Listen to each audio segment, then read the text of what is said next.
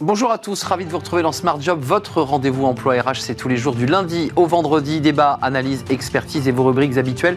Dans Bien dans son job, aujourd'hui, faire de la place aux femmes pour euh, renforcer son entreprise.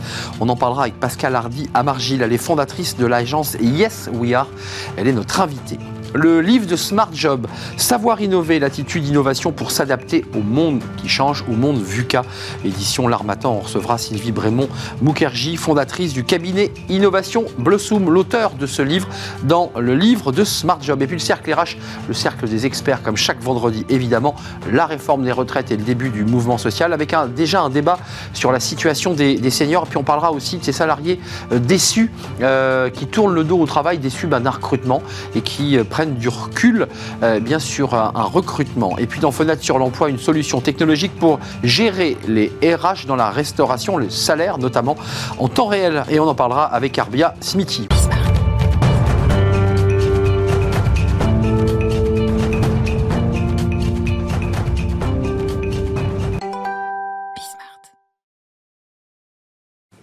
faire de la place euh, aux femmes dans les entreprises. C'est un sujet qui est au cœur de, l'actualité. Euh, vous l'aurez compris, on va parler aujourd'hui de diversité parce que les femmes, c'est un sujet de, diversité. On en parle avec Pascal Hardy à Margile. Bonjour Pascal. Bonjour. Comment allez-vous? Très bien, merci. Fondatrice de l'agence Yes We Are. Vous vous définissez comme une agence de conseil et de communication sur ces sujets de diversité. On n'arrive pas par hasard à créer son entreprise parce que vous êtes une entrepreneuse. Euh, vous avez eu un parcours entrepreneurial. Vous êtes passé par des grandes entreprises. Qu'est-ce qui fait qu'on renverse la table et qu'on crée son entreprise sur ces sujets? Qu'est-ce qui s'est passé? Alors en fait, au départ, euh, moi, depuis toujours, j'ai rêvé de monter ma structure. Hein, ça fait très très longtemps, et j'ai d'ailleurs toujours choisi dans les grandes entreprises dans lesquelles j'ai travaillé des postes plutôt intrapreneuriaux, euh, ce qui explique qu'aujourd'hui vous développiez à l'intérieur. Absolument. Alors c'était soit par des lancements d'entreprises, soit des lancements de produits, pardon, soit des restructurations, euh, voilà. Et donc j'ai toujours rêvé de faire ça pendant ces 17 ans de salariat. Il y a trois ans, je me suis lancée. J'ai monté ma structure. Effectivement, au départ, plutôt sur des sujets autour des femmes, parce que moi-même, j'étais une femme de 40 ans concernée par ces sujets de leadership. Et puis finalement, le sujet, à travers les pivots de l'entreprise et les années passant, c'est développer plus largement la diversité, puisque finalement, il y a des problématiques communes entre le sujet des femmes et le sujet des minorités au sens large. Euh, D'où l'intérêt de, travailler plutôt sur des sujets d'inclusion au sens large. Euh, il y, a quand même deux choses qui se rencontrent. Il y a, il y a Yes We Are qui, accompagne des entreprises, et puis il y a le législateur, il y a la loi qui, depuis la Copé Zimmerman, cette loi importante de 2000 ans, jusqu'à Rixin qui était venu sur notre plateau, on voit que ça bouge. Euh, j'allais dire, sur le plan du business, les entreprises sont obligées de se mobiliser et sont obligées d'appeler Yes We Are. Alors, d'appeler Yes We Are, j'espère bien. euh, elles sont obligées de se mobiliser. Alors, pour les plus grosses, hein, parce que la loi Rixin n'est pas sur toutes les entreprises. Plus de 1000 salariés. Euh, absolument. Euh, donc, ça, c'est une chose qui est importante. C'est effectivement sur les plus grosses entreprises. Donc, il y a des lois qui passent. Vous le disiez, Index Pénico il y a quelques eh années, loi Copé-Zimmermann, la loi Rixin ensuite, qui, font, qui sont obligées de se mobiliser. Mais il y a une autre, un autre sujet qui émerge, c'est un sujet sociétal. Eh en fait, aujourd'hui, les jeunes, générations notamment, c'est un sujet important pour elles un des choix massifs euh, de dans la recherche d'emploi, un des choix massifs d'une entreprise versus une autre, c'est une entreprise inclusive ou en tout cas une entreprise engagée. Euh, il y a des sondages qui sont sortis, trois quarts des, des jeunes en recherche d'emploi vont plutôt aller vers des entreprises qui s'engagent, notamment sur les sujets de diversité versus d'autres. Donc c'est intéressant de voir qu'au-delà des lois, c'est un sujet émergent, sociétal, qui, euh, qui est poussé par, voilà, par, par les individus. Le sentiment d'appartenance est plus fort quand on est dans une entreprise qui pratique cette diversité. Puis il y a aussi l'idée de la productivité, de mm. l'amélioration de la productivité, parce que qu'est-ce que ça produit finalement? En fait, c'est... Euh, alors, pareil, depuis dix ans, il y a plein d'études qui sortent sur le sujet. Aujourd'hui, la diversité, c'est un levier de performance. Clairement, c'est un levier d'attractivité, mais c'est aussi un levier de performance. Euh, il y a une étude très intéressante de Deloitte qui est sortie il y a un an et demi qui dit qu'une entreprise inclusive, c'est 30% de chiffre d'affaires de plus qu'une entreprise qui ne travaille pas ces sujets de diversité. On est sur une vision très philosophique sur cette question de la diversité, mais vous, dans votre concret de chef d'entreprise, ça, fonctionne comment en, quelques minutes euh, Comment on organise un processus d'accompagnement? D'abord, j'imagine, vous faites un diagnostic très approfondi. Exactement. Alors effectivement, nous, euh, chez Yes We Are, donc on est une agence de conseil et de communication sur tous les sujets liés à la diversité et aux femmes, et on a trois piliers d'activité. Le premier, c'est le conseil. C'est ce qu'on appelle Imagine chez nous. C'est vraiment le fait d'accompagner les clients vers une stratégie autour de la diversité qui passe par du diagnostic, de l'audit, des entretiens internes, du benchmark, du décryptage de tendances, tous ces sujets-là. Ça, c'est le premier pilier. Hmm. Ensuite, le deuxième pilier, c'est ce qu'on appelle chez nous create, c'est la communication. C'est comment on traduit créativement et en com toute cette stratégie. Et puis le dernier pilier qui me tient très à cœur, c'est ce qu'on appelle ACT. C'est l'idée de dire une fois qu'on a la stratégie et la com, qu'est-ce qu'on fait bah concrètement en interne? Parce que effectivement, sinon, c'est du femme washing ou du diversity washing. Et donc là, on accompagne sur beaucoup de sujets d'acculturation. Et puis il y a aussi tout le sujet de donner les clés en interne d'empowerment à toutes ces personnes qui sont recrutées pour assumer leur singularité, leur individualité. Qu'elles existent réellement. Exactement. Qu'elles ne se sentent pas mises sur le côté, bien au contraire. Euh, avant de nous quitter, vous, en tant que en tant qu'ancienne euh, manageuse de grandes entreprises, je ne les ai pas citées, mais c'est des très très grosses boîtes. Euh, vous l'avez vécu, vous l'avez vécu dans votre chair, cette espèce d'idée qu'à un moment donné, il y a le plafond de verre, que vous n'allez pas pouvoir monter plus haut, que, que vous trouviez difficilement votre place parfois? Alors, je ne l'ai pas vécu personnellement, en revanche, j'ai senti des changements à partir du moment. J'ai senti des moments, des, changements à partir du moment où moi-même je suis rentrée avec des enfants. Donc le congé maternité a été quand ah, même un vrai game changer. ça c'est vrai. Et puis je l'ai constaté autour de moi. Il suffit de regarder les comex aujourd'hui, le pourcentage de femmes. Hmm. Euh, ça s'améliorera avec la loi Rixin. Ça s'améliorera, mais ça prendra du temps. C'est hmm. ce que je dis toujours à nos clients. Euh, c'est de la transformation. Euh, c'est important de l'avoir en tête. C'est de la transformation. Donc c'est du temps, c'est des ressources humaines, c'est des ressources en temps et, et en financier. Donc c'est important d'avoir une stratégie long terme. Merci Pascal Hardy Amargil, euh, entrepreneuse audacieuse, puisque vous savez que c'est le, punchline de, de Bismarck, fondatrice de l'agence Yes We Are. Si vous voulez euh, travailler, avancer sur ces questions de diversité, eh c'est vers Yes We Are qu'il faut se tourner. Merci d'être venu sur Merci de m'avoir reçu. Voilà, c'était euh, bien dans son job sur la place des femmes dans l'entreprise. Euh, tout de suite, eh c'est euh, le livre de Smart Job et on accueille l'auteur de ce livre passionnant.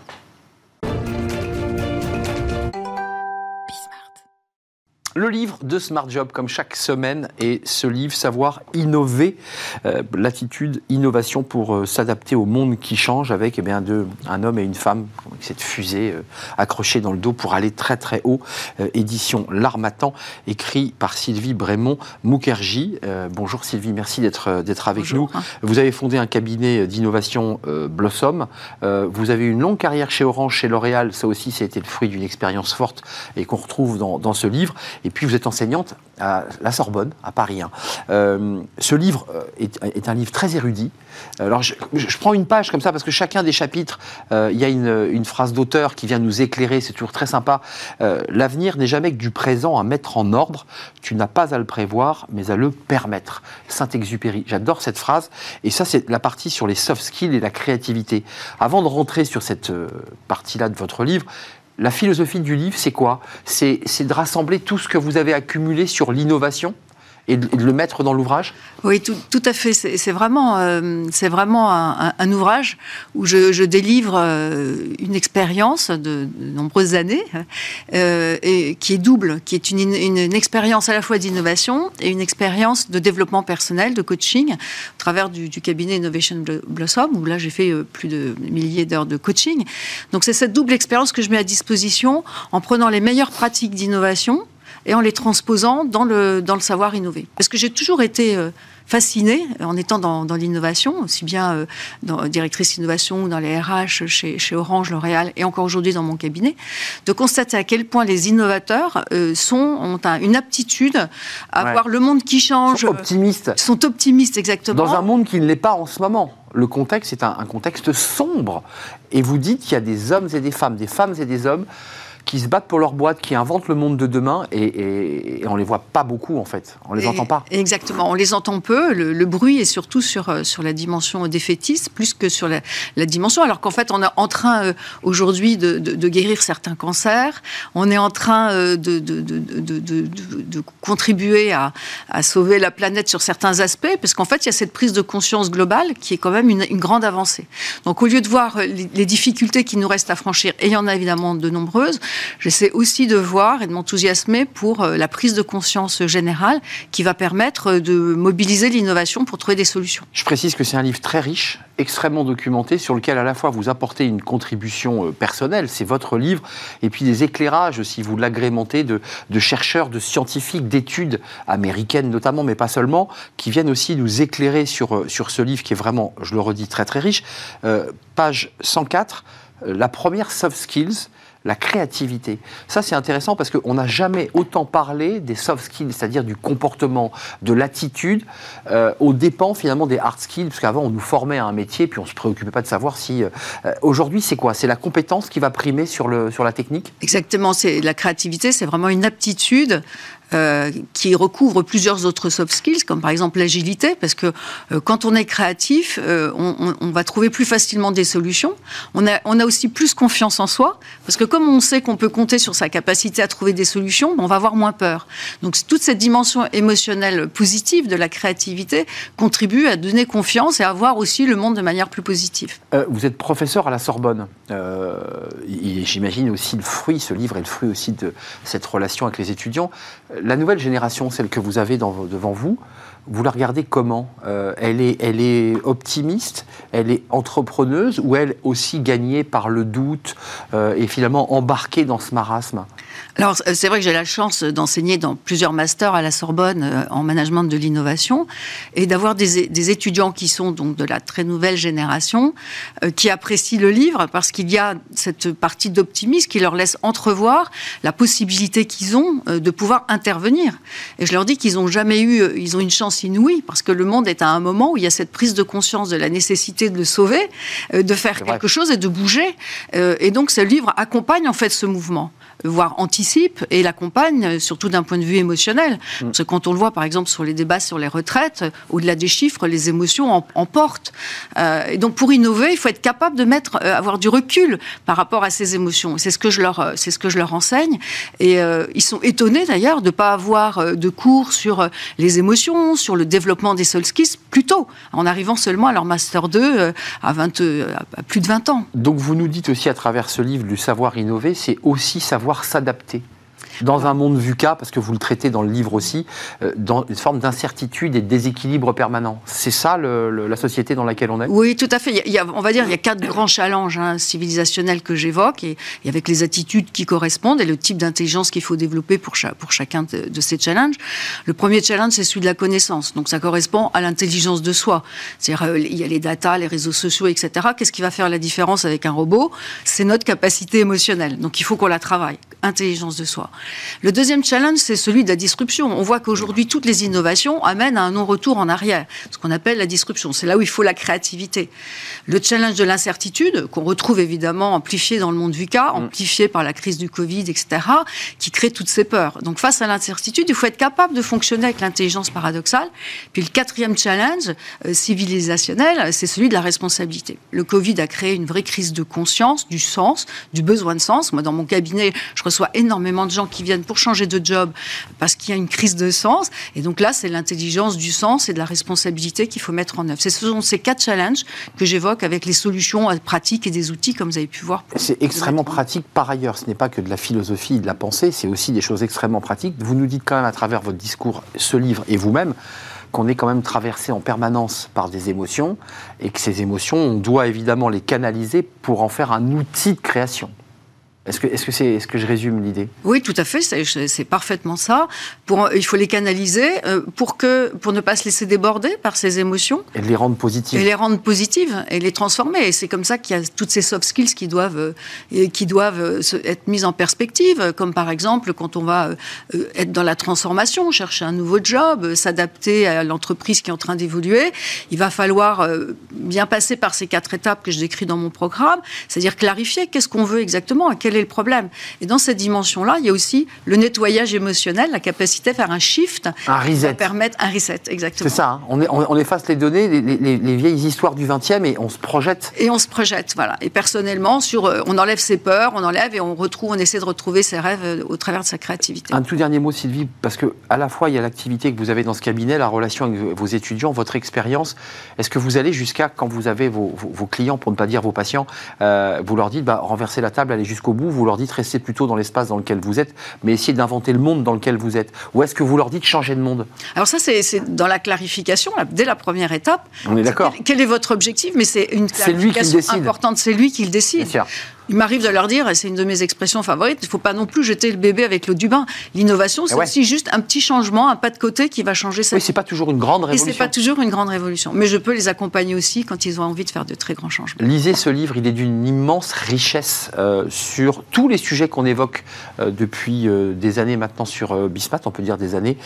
L'innovation, les soft skills, l'émotion, l'intelligence émotionnelle, tous ces sujets, avec, avec aussi un apport de, de chercheurs et d'experts qui viennent compléter. Préface de Pascal Vignier et postface de Michel Giffard chez l'Armatan, écrit par Sylvie Brémond-Mokergy. Merci Sylvie de nous avoir rendu visite. Merci. De nous avoir donné comme ça un petit souffle d'optimisme dans un monde qui ne l'est pas beaucoup. Euh, on fait une courte pause et on va s'intéresser avec les experts de, de, Smart Job, comme chaque vendredi, à l'actualité. Elle n'est pas très joyeuse. Le mouvement social, le débat des seniors, évidemment, et des salariés. On en parlera à travers euh, une étude cadre emploi. Des salariés mais qui tournent le dos au travail ou qui ont une relation particulière au travail. Voilà le programme. C'est juste après la pause et c'est les experts de Smart Job.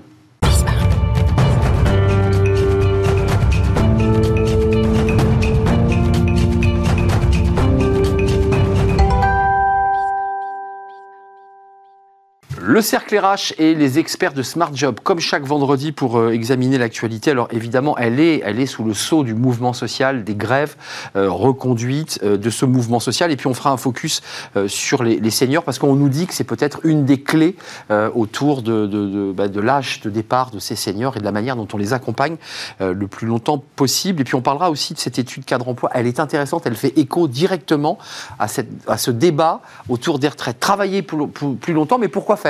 Est-ce qu'on a envie de travailler plus longtemps Cette question est posée par cadre emploi. Euh, avec nous, euh, et très régulièrement avec nous d'ailleurs, Marine Balançard. Bonjour Marine. Je vous souhaite une très belle année, car on ne s'est pas vu, me semble-t-il. Et si je ne vous l'ai pas souhaité, ben, je vous la souhaite très belle. Directrice générale du cabinet Ariséal. À vos côtés, François Vigne. Bonjour François. Bonjour. Associé Sycomore Corporate Financement des entrepreneurs et dirigeants chrétiens. Une très belle année à vous. Merci et Jean-Christophe Sibéras, qui est déjà venu, à qui je crois avoir déjà souhaité une bonne année. Ça porte malheur de leur dire une deuxième fois, euh, cofondateur de Newbridge, euh, et puis DRH dans plusieurs euh, entreprises, euh, Renault notamment, et, mais Pôle Emploi. DRH de Pôle Emploi. De Pôle Emploi. D'abord, commençons par ce mouvement social, juste d'un mot. Est-ce que vous êtes inquiet de la manière, parce que c'était une première journée reconductible avec des raffineries bloquées, avec des services publics arrêtés, avec des transports. Est-ce que vous dites c'est c'est euh, normal de passer par là parce qu'il faut il faut réformer? Qu'est-ce que vous en pensez, euh, Jean-Christophe? Alors, la... soutien au mouvement et vous dites après tout euh, c'est un mal pour un bien? Non mais alors ce qui se passe et on l'entendait aujourd'hui pas mal, c'est que ça doit faire en 30 ans la sixième ou septième réforme et en 30 ans c'est la sixième ou septième fois qu'il y a des manifs pareils. 800 000, 1 million de personnes dans la rue. Il y a une espèce de tradition. C'est selon les syndicats et selon la préfecture. Enfin, voilà. Vieux... Mais quand même, globalement, euh, il n'y a pas de surprise. Quelque part, euh, on est dans un processus presque, j'ai envie de dire... De théâtralisation. J'allais dire habituel. Ouais. Et euh, du coup, qu'est-ce qui pourrait faire que cette fois-ci, c'est pas comme les autres fois? Parce que finalement, les autres fois, les réformes sont passées, sauf Juppé en, en 95. Et au fond, qu'est-ce qui fait que cette fois-ci, il y a des choses qui pourraient démarrer? D'abord, s'il y avait un incident grave, parce que là, il y a des, quand il y a de l'émotion, hum. ça serait dramatique.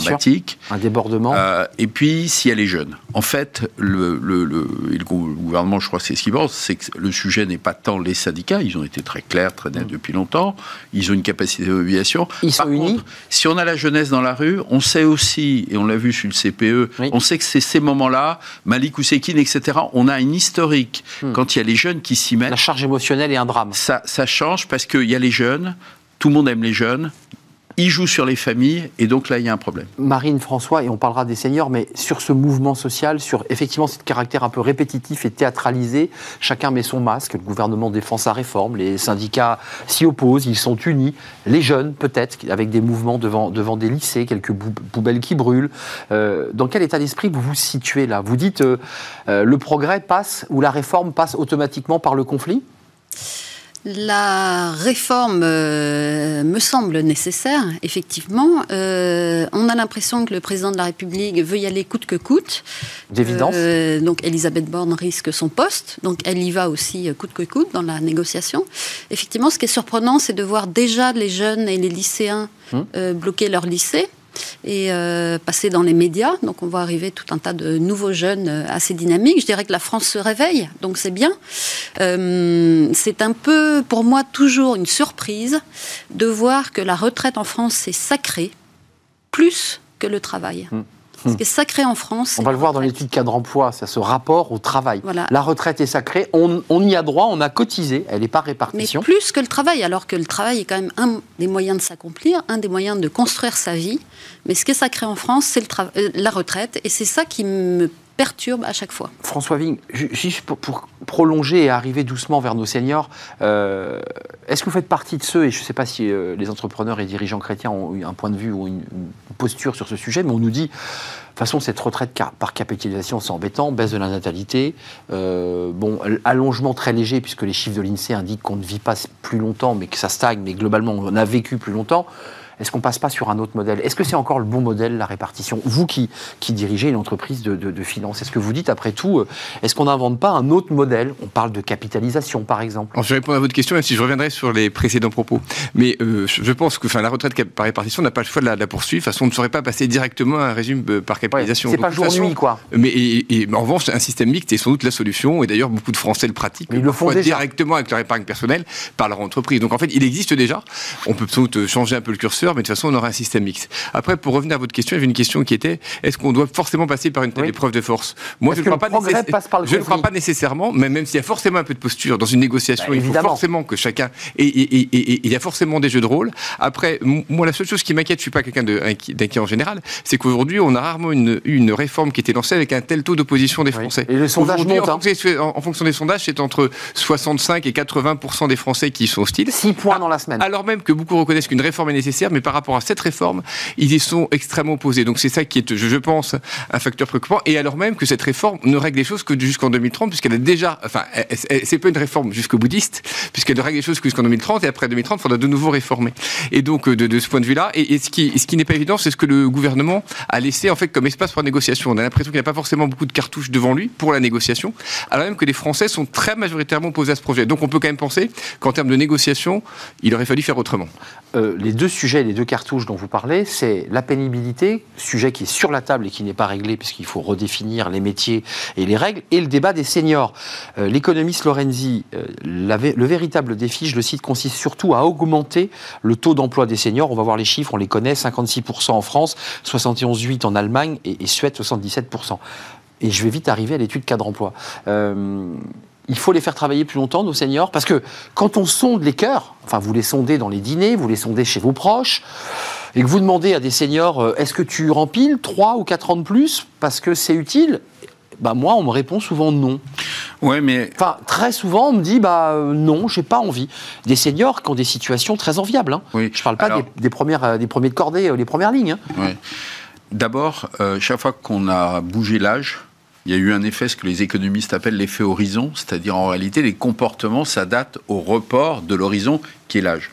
Donc de toute façon, premier facteur, les seniors vont travailler plus, comme parce qu'on reporte euh, leur horizon. De fait, même s'ils n'en ont pas envie. Et deuxièmement, euh, les entreprises, dans un contexte de pénurie de main-d'œuvre, aujourd'hui, même si on dit que des fois elles se débarrasse des seniors, ce qui n'est pas d'ailleurs toujours le cas, mais enfin bon, mettons qu'elle le, elle le fasse.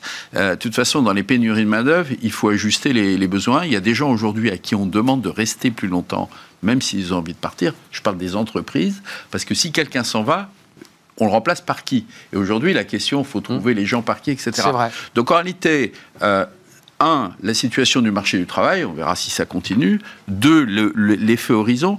Et puis je voudrais quand même insister sur un truc, c'est que s'il y a des gens qui partent avant l'âge de la retraite, mmh. Qu'est-ce qu'ils font? C'est qu'aussi aujourd'hui, il y a eu quand même des pratiques y compris à la demande des salariés, de bien vouloir passer euh, un peu à l'assurance Deux ou trois ans, bien sûr. faire un peu une soudure. Donc là aussi, l'effet horizon, c'est lié au fait que de toute façon, les systèmes de chômage, bah, ils se reportent aussi, et donc tout ça va, tout ça va glisser. Qui plus est, il y a une réforme de l'assurance chômage en ce moment, c'est pas par hasard qu'elle arrive aussi en ce moment, qui tend à réduire de 6 mois, comme on le sait, quand on est inférieur à 9% de chômage, ce qui est le cas aujourd'hui, et c'est sans doute durable. Du coup, effectivement, cette période de soudure possible entre la retraite et un bon niveau de chômage, elle va, elle va se réduire. Donc de toute façon, je veux dire, mécaniquement, l'emploi des seniors va, va, va, se renforcer, indépendamment des mesures qui sont prises et qui sont bonnes pour essayer d'améliorer la pénibilité, les conditions de travail, etc. Est-ce que c'est le rapport au travail, Marine et, François? Est-ce que c'est un rapport au travail, c'est-à-dire dans le statut euh, avec lequel on va au travail, moins de salariat, plus d'indépendants?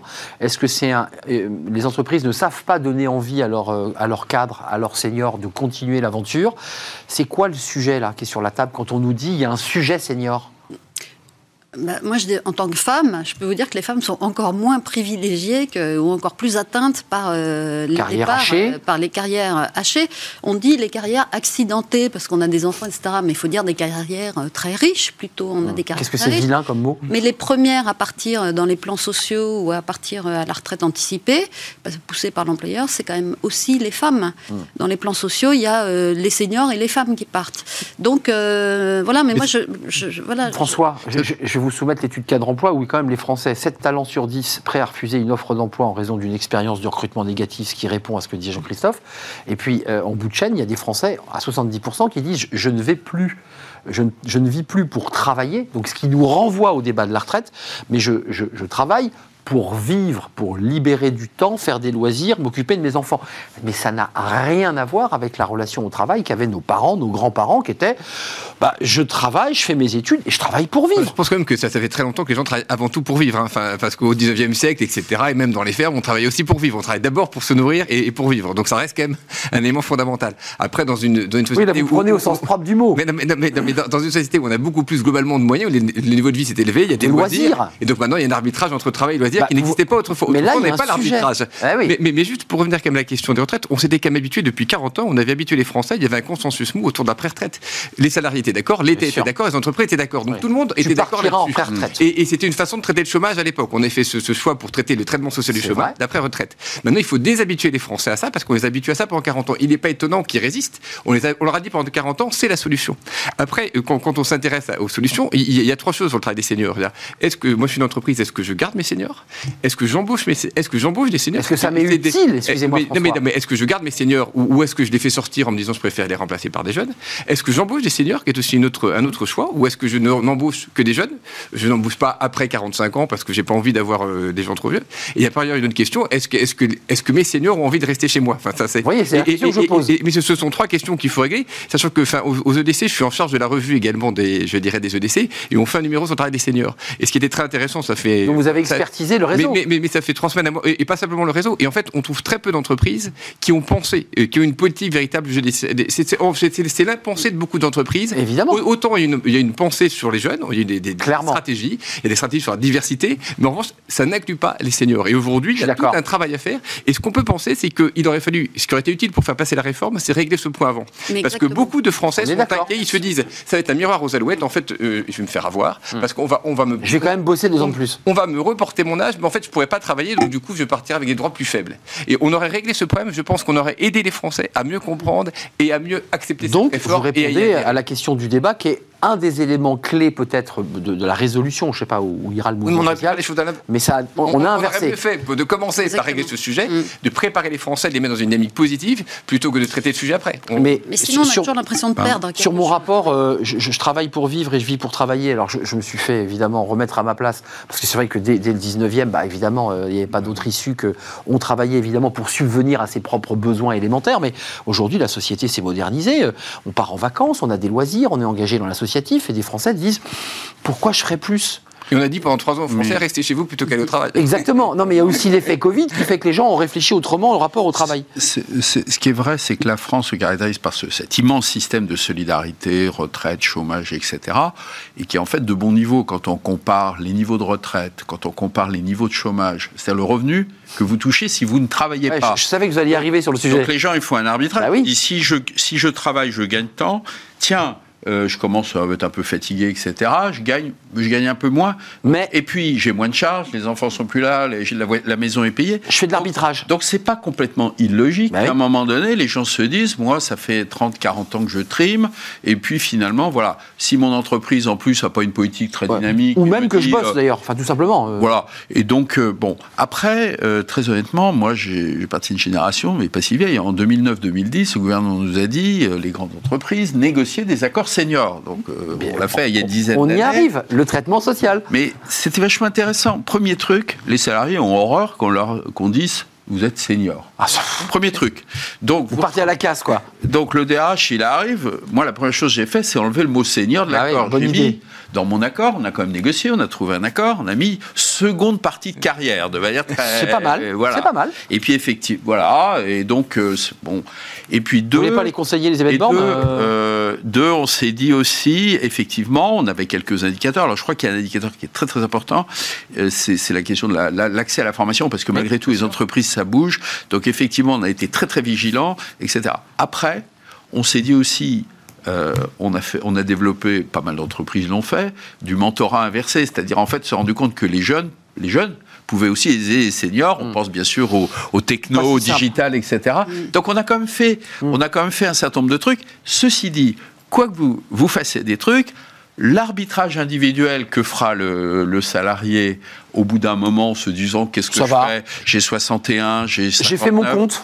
Bon, je fais mes arbitrages, j'ai plus besoin de, de gagner autant peut-être que ce que j'avais avant. Par contre, j'ai envie de faire d'autres trucs. Quand vous avez le conjoint aussi qui peut s'arrêter de travailler, l'homme ou le femme, ça a pas mal d'effets. Et puis vous avez raison, la, la société des loisirs, etc. Ah. Il faut plutôt s'en féliciter aussi. Marine, juste, vous avez démarré l'émission en disant moi je la soutiens cette réforme. Vous dites il faut la faire.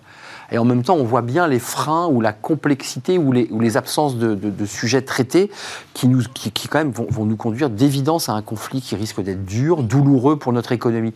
Vous êtes toujours, euh, vous soutenez toujours cette réforme malgré le contexte. Je ne dis pas que sur le fond, elle n'est pas, pas à faire. Mais il faut la faire puisque l'espérance de vie euh, fait que bientôt on va être plus longtemps. Je suis allé voir les chiffres de l'INSEE, hein, euh, on ne progresse pas, hein, on ne vit pas, plus longtemps, hein, euh, on stagne. Hein. Comme en on, a moins d'enfants. Donc... On a moins d'enfants. non, mais comme je l'ai dit la dernière les a plus tard. Le rapport, mais, mais, on fait 25 ans d'études et 25 ans de retraite en moyenne. Donc euh, bientôt, on va travailler moins. On va passer moins de temps au travail dans sa vie que. Mais on avait une invitée juste avant qui a écrit ce livre, La savoir innover chez l'Armatan, et qui, qui, nous disait, et qui, au moment où elle est, euh, on préparait l'émission, qui me disait attention aux seniors en colère, ceux à qui on va obliger à travailler plus, parce que cette réforme va les faire travailler plus.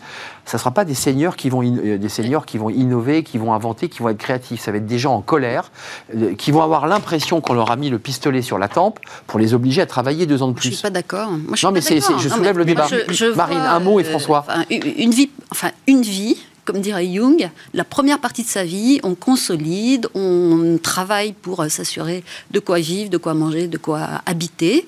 Et la deuxième partie de vie, c'est d'après Jung, euh, l'épanouissement, le développement personnel, l'individuation. Et dans le travail, ça permet de devenir ce que l'on est, ça permet de contribuer à la société. De se construire. De se construire, de devenir ce qu'on doit devenir. Et c'est pas, je pense, dans les loisirs, le but d'une vie, c'est pas d'avoir des loisirs, c'est de contribuer au collectif. Mais, mais après, il, y a, également un troisième temps de, la vie où on se retire du monde, qui est le temps de la retraite d'ailleurs. Enfin, qui, c'est entrepreneur et dirigeant chrétien. Je suis d'accord. Mais, c'est non, non, mais c'est vrai. C'est un cycle. Que ce soit les travail de la vie. Donc il y a également le temps de la retraite. La, question, c'est de savoir à quel moment il doit venir. Mais juste, est-ce que. Au sens spirituel du terme, d'ailleurs. Et, oui. C'est un retour sur soi-même. Un retour sur soi-même et une façon également de, transmettre, de se retirer du monde, de laisser la place aux autres et d'être finalement également apaisé avec soi-même et avec sa vie. Euh, mais, mais, sachant que si, si, si, on en revient euh, à la question aussi. Ah, le retraité en colère ou le en colère Aujourd'hui, moi, je vois un sondage qui est publié dans, le point ce matin. La majorité des Français, plus de 80% des Français sont d'accord avec le fait qu'il faut réformer les retraites. Hum. Ils sont conscients que le système va dans le mur. Après, ils ne sont pas d'accord avec cette retraite, sans bah, cette réforme, sans être capable de dire Peut-être qu'ils regardent les pensions qu'ils reçoivent et qu'ils considèrent qu'elles ne sont pas assez non, mais ils sont tous conscients également que le système va dans le mur et qu'à un moment, on ne pourra plus le financer. Après, la question, c'est que, on le réforme? Manifestement, cette réforme ne répond pas à leurs attentes et on aurait sans doute pu, mieux la négocier. y a également, et, a également tout un autre point qui sera traité dans une réforme qu'on aurait pu faire également, qui est le régime de la dépendance. Parce que quand ben vous êtes à la retraite, il faut aussi réfléchir à l'après et comment j'ai juste ma retraite. Et je pense également une réforme qui aurait traité et la question du travail des seniors en entreprise et la question de la dépendance auraient été plus ambitieuses et sont peut-être plus à même de faire progresser les Français, de leur permettre d'accepter une réforme qui soit fondamentale la et qui aille dans le bon La dépendance, c'est un sujet à part entière en soi, parce que c'est un casse Oui, mais, oui, mais c'est quand même une partie importante de la vie. C'est quand même une partie de la, importante de la vie pendant la retraite. Jean-Pierre Raffarin avait déjà accordé une journée de euh, un jour férié qui était. il, faut la financer. il faudra la payer et c'est pas réglé. Financer. Et c'est pas réglé. Non, mais la dépendance, ça ah coûte bah, très cher. Donc effectivement, si on avait rajouté la, la question de la dépendance, partie de vie. si on l'avait rajouté à la réforme, là, de toute façon, ça, ça posait un coût de, une ah. question de financement, financement entreprise. C'est vrai. Problème donc de, cotisation. Et deuxièmement, financement salarié. Et donc, est-ce que les Français sont prêts à avoir une cotisation obligatoire dépendance? Parce que nos systèmes, mm. pourquoi on est tous en ébullition? C'est parce qu'on est tous liés par un système obligatoire. On a grosso modo pas le choix. Et donc, si on mettait la dépendance là-dedans, ça voulait dire qu'on avait réglé le, la question de savoir si on est tous d'accord pour rendre obligatoire et mm. de faire des cotisations obligatoires un système solidaire. la dépendance. Moi, j'attends de voir que j'attends de voir le référendum sur le sujet. Oui, mais il y a quand même un vrai problème qui se pose, c'est la situation des euh, Entièrement d'accord. Est un vrai problème. Et les Français sont pas Un débat assurantiel. Un débat sur. Euh, Ils le savent. Marine, vous voulez rajouter un petit mot? Oui, je trouve qu'il y a une partie des seniors peut ne pas euh, trouver sa place en entreprise parce qu'il y a beaucoup de violence en entreprise. Euh, et je pense que les entreprises gagnent à repenser euh, aussi le rapport avec les salariés. Mmh. et je dis ça le bien vivre et le bien-être. Voilà, on voit les burn-out qui sont multipliés par trois actuellement. C'est vrai, avec des chiffres terribles 40%, de 40% des managers disent qu'ils sont en mauvaise santé psychique à cause du travail. Et donc, c'est voilà, c'est une invitation quand même. Donc, vous voyez bien qu'on repose ma question, de, et le débat est clos, j'en suis désolé, mais le travail, c'est la santé, comme le dit la chanson. On voit bien qu'aujourd'hui, le travail peut aussi abîmer. Et donc, ce qui inquiète probablement, c'est un nombre de salariés. Oui, les deux. mais il y a un gros travail à faire au niveau des managers, euh, formation des managers. merci. mais n'oublions pas les, les, gens qui travaillent dans des conditions pénibles, parce que tout le monde ne rêve pas forcément que le travail est épanouissant. Quand vous êtes cassé par le dos, par l'usure physique, par le poids des charges, c'est un vrai sujet le regret qu'on peut avoir, c'est qu'il y a des choses qui sont faites depuis un moment et qui continuent dans la réforme et qui ne sont pas très valorisées dans le débat public. Les premières lignes. Merci à vous trois. Le débat n'est pas clos et on va en continuer à parler de toutes les thématiques qui n'ont peut-être pas été traitées en amont, comme le disait François Vigne. Mm. Et on parlera de la pénibilité, ce qui est un autre mm. sujet casse-tête. À quel moment on part À quel moment notre métier est pénible Alors là, évidemment, même les secteurs tertiaires commencent aujourd'hui à revendiquer. Les syndicats du tertiaire disent mais nous aussi, on a une pénibilité. C'est qu'il y a des enseignants par ailleurs, par exemple. Exactement. Merci à vous. Merci Marine Balançard, DG cabinet Ariséal, avec des articles passionnants sur euh, décider et le moment où l'on décide, qui est une, des réflexions que vous menez euh, depuis plusieurs années, si je ne m'abuse. Merci à Jean-Christophe Sibéras d'être venu nous rendre visite, cofondateur de Newbridge, euh, et François Vigne, associé Sycomore Corporate, et l'un des membres éminents des entrepreneurs et dirigeants chrétiens. Vous viendrez nous présenter votre étude sur les seniors. Bien sûr. Parce que c'est une réflexion intéressante d'avoir sondé votre réseau sur le rapport aux seniors. Vous viendrez, hein Merci à vous. On termine notre émission avec Fenêtre sur l'emploi et on accueille évidemment notre invité.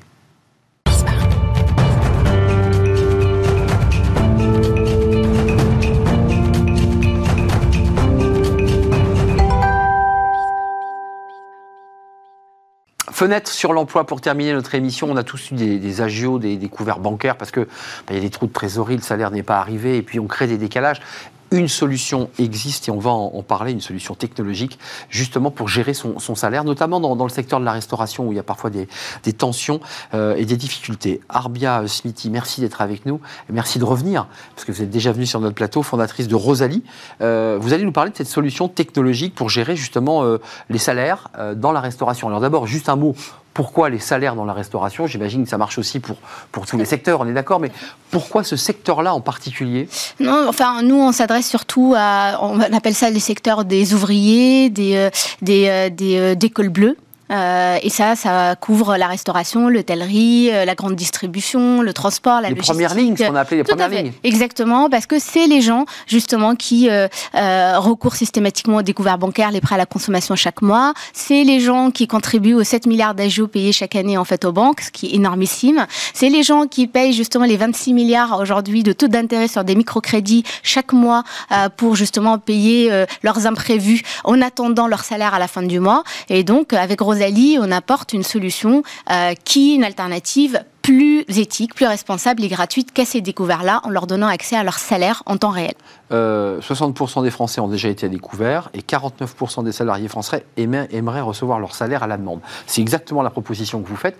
Sur le plan technologique, ça marche comment? Vous vous implémentez euh, au RH, c'est-à-dire au RH versus salaire, et là, le salarié peut lui-même aller chercher, on est bien d'accord, son, salaire. Nous, nous, on vend vraiment aux entreprises. Euh, L'outil, hein l'outil. Euh, il donne accès en fait à leurs salariés. Le salarié télécharge notre application qui s'appelle Rosalie, rosalie.com, n'importe où, euh, et il se connecte et il voit en fait afficher son salaire en temps réel. Ça c'est la révolution qu'on fait, c'est qu'on arrive à lui dire le 3 du mois, vous avez gagné, je ne sais pas, 300 euh, euros, l'équivalent de 3 jours de travail. Le 10 du mois, vous avez gagné tant. Pourquoi? Parce qu'on est synchronisé en temps réel avec le logiciel de paye et les pointeuses, les logiciels de gestion de temps pour justement dire voilà exactement ce que vous avez gagné aujourd'hui, ce qui est votre droit et vous pouvez demander n'importe quelle somme entre 0 et ce montant-là pour répondre à votre imprévu. Et d'ailleurs, pour la restauration et un certain nombre de métiers, il y a aussi la notion d'heure sup. Et ils auparavant, en tout cas avant Rosalie, on n'a pas de visibilité sur son volume d'heures sup, on ne sait pas combien on dégage. Exact. Et là, grâce à cela, on, a une visibilité. Il faut quand même pas vendre du rêve. Hein. on est d'accord, on gagne pas plus avec ce modèle. Hein. Non, en fait, on est, vraiment sur la flexibilité. La flexibilité d'accéder à son salaire, un compte sur salaire ou son salaire gagné quand on le souhaite, pour répondre à, justement à ses urgences, ses factures, au lieu de contracter encore plus des agios qui les rentrent dans un cercle d'endettement. Euh, ça n'a rien à voir, et même si beaucoup de salariés font appel, avec des avances sur salaire, parce qu'auparavant, on allait voir du crédit. C'est du crédit. On allait voir sa, RH, on dit est-ce que je peux avoir euh, la moitié de mon 13e mois euh, au mois de septembre? Ça n'a rien, ça à, rien à voir. La compte, c'est vraiment un droit euh, et c'est une obligation légale à toute entreprise. Donc toutes les entreprises doivent accepter n'importe quelle demande d'acompte d'un salarié pendant le mois. C'est juste que les entreprises le font aujourd'hui de manière longue, fastidieuse, manuelle. Et donc nous, on transforme ça en solution gagnante-gagnante pour les deux parce que c'est beaucoup plus simple. Et comment on fait ça? C'est en faisant des partenariats. Là, vous l'avez dit, euh, en fait, avec les pointeuses. Donc, on fait un partenariat avec euh, Combo, euh, qui est un des leaders justement sur la, gestion de, de, temps. Et donc, on arrive vraiment à calculer en temps réel, même en tenant compte des heures supplémentaires, des absences de la personne, ce que vous avez gagné, et donc vous donner accès à votre gain tout de suite. Donc, si vous avez, je sais pas, travaillé deux heures sup aujourd'hui, bah, vous pouvez justement avoir tout de suite le montant de ces deux heures supplémentaires sur votre compte bancaire. Et un dernier chiffre, 61, parce que vous vous adressez aussi dans la restauration à ceux qui ont des jobs euh, il y a des étudiants, il y a des gens qui sont parfois en précarité. 61% des salariés n'ayant pas de CDI à temps plein sont également demandeurs de cette formule, ce qui leur permet eux aussi, avec la somme dont ils disposent, de pouvoir mieux gérer. Euh, est-ce que les retours entreprises, vous les avez? Est-ce que vous savez, est-ce que vous avez déjà des statistiques pour savoir à quel moment les salariés prennent et combien de fois ils prennent dans le mois? Bien sûr, on est les premiers en Europe, on existe depuis maintenant 2019 euh, et on commercialise depuis un an et demi. On a des centaines de clients dans toutes sortes en fait de secteurs les secteurs que j'ai cités tout à l'heure. Euh, et donc, on a des dizaines de milliers en fait de salariés qui utilisent. Euh, et aujourd'hui, le retour vraiment d'utilisation est juste dingue. En fait, on a carrément des retours très très positifs. On a un NPS de plus de 97%, ce qui est énorme. Donc, tout est en fait à évangéliser. Euh, c'est toute une histoire de juste faire découvrir une expérience nouvelle eh aux salariés et aux entreprises. Vous êtes une excellente prosélite de Rosalie Arbia. Merci Arbia Smithy, fondatrice de, de Rosalie, avec cet outil assez incroyable en effet. Merci de nous avoir rendu visite. C'est la fin de notre émission. Merci à toute l'équipe. Merci à Kylian, évidemment, pour le, la réalisation. Merci à Héloïse pour le son. Merci à Nicolas Juchat qui m'accompagne euh, depuis, euh, bah, depuis le début de, l'année, évidemment. Et puis merci à Louise pour l'accueil invité. Merci à vous. Euh, bon week-end à tous sur Bismart, évidemment. Bye bye.